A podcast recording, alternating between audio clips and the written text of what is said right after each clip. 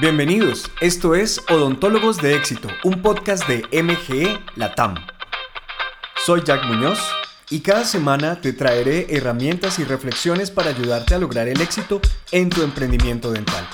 Nuestro propósito es lograr más prácticas dentales en Latinoamérica con prosperidad y felicidad. Comenzamos ya.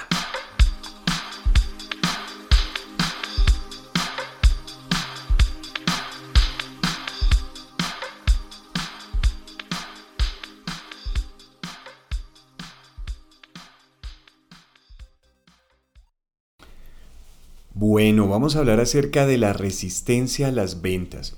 Cuando tú estás vendiendo odontología, tú tienes resistencia por partida doble. No solamente tienes que resolver la resistencia que tiene la gente en sí a las ventas, mucha persona, muchas personas tienen esa resistencia y aparte de eso, tienes la resistencia en sí a la odontología, al tratamiento dental, al dolor y a la incomodidad que se asocian con el tratamiento dental.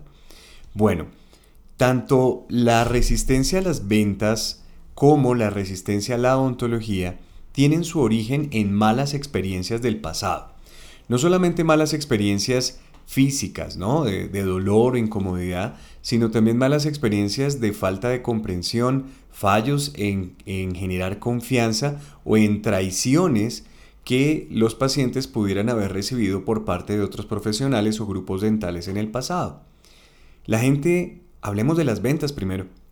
La gente espera que los procesos de ventas sean dolorosos, sean eh, difíciles, eh, que, no sea algo agradable. Desafortunadamente, ese es el común.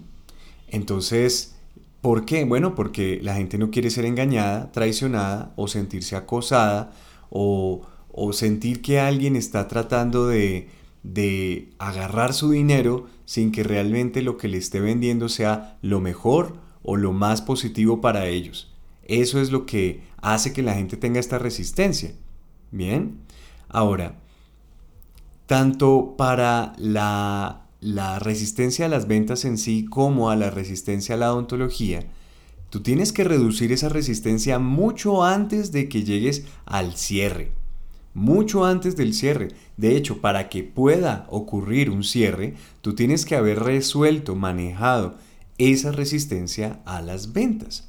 Bien.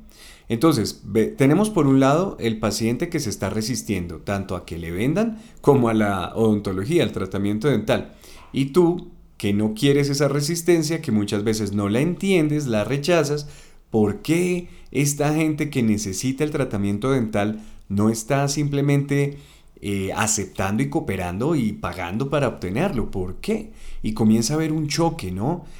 El paciente jalando para un lado y tú jalando para el otro, resistiéndote a la resistencia del paciente y ese, esa es la razón por la cual el porcentaje de cierre de la mayoría de, de, odontólogos en Latinoamérica es tan bajo. Estamos hablando de, de que está alrededor del 30% lo que significa que se pierden el, se pierde el 70% de las oportunidades de ventas y eso es demasiado y yo creería que es el origen de, la, de, los problemas financieros que tienen la mayoría de los odontólogos.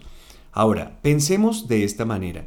La venta en sí es un servicio, una cita de primera vez, una valoración de primera vez, o si a eso vamos, una revaloración de un paciente que regresa es un servicio en sí mismo y por lo tanto tiene que ser construido como una experiencia agradable, una experiencia en la que el paciente se siente bien. ¿ok?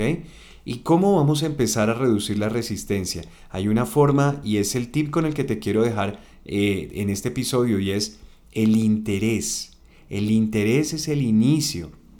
¿ok? El interés en la persona, un interés genuino. Y el interés tiene que ver con la atención, tiene que ver con tu disposición a comprender, tiene que ver con todas esas cosas. Y esto es algo que tú puedes hacer, no depende del paciente, depende de ti. Si tú realmente estás interesado, interesada en lo que esa persona tiene para contarte y en sus experiencias negativas del pasado, para escucharlas, para, para, para mostrarle a esa persona que no siempre le va a pasar lo mismo, puede que el resultado sea diferente y esto, créeme, que va a ayudar muchísimo a reducir la resistencia que ya trae esta persona y va a facilitar mucho tu proceso de ventas. Así que espero que lo apliques.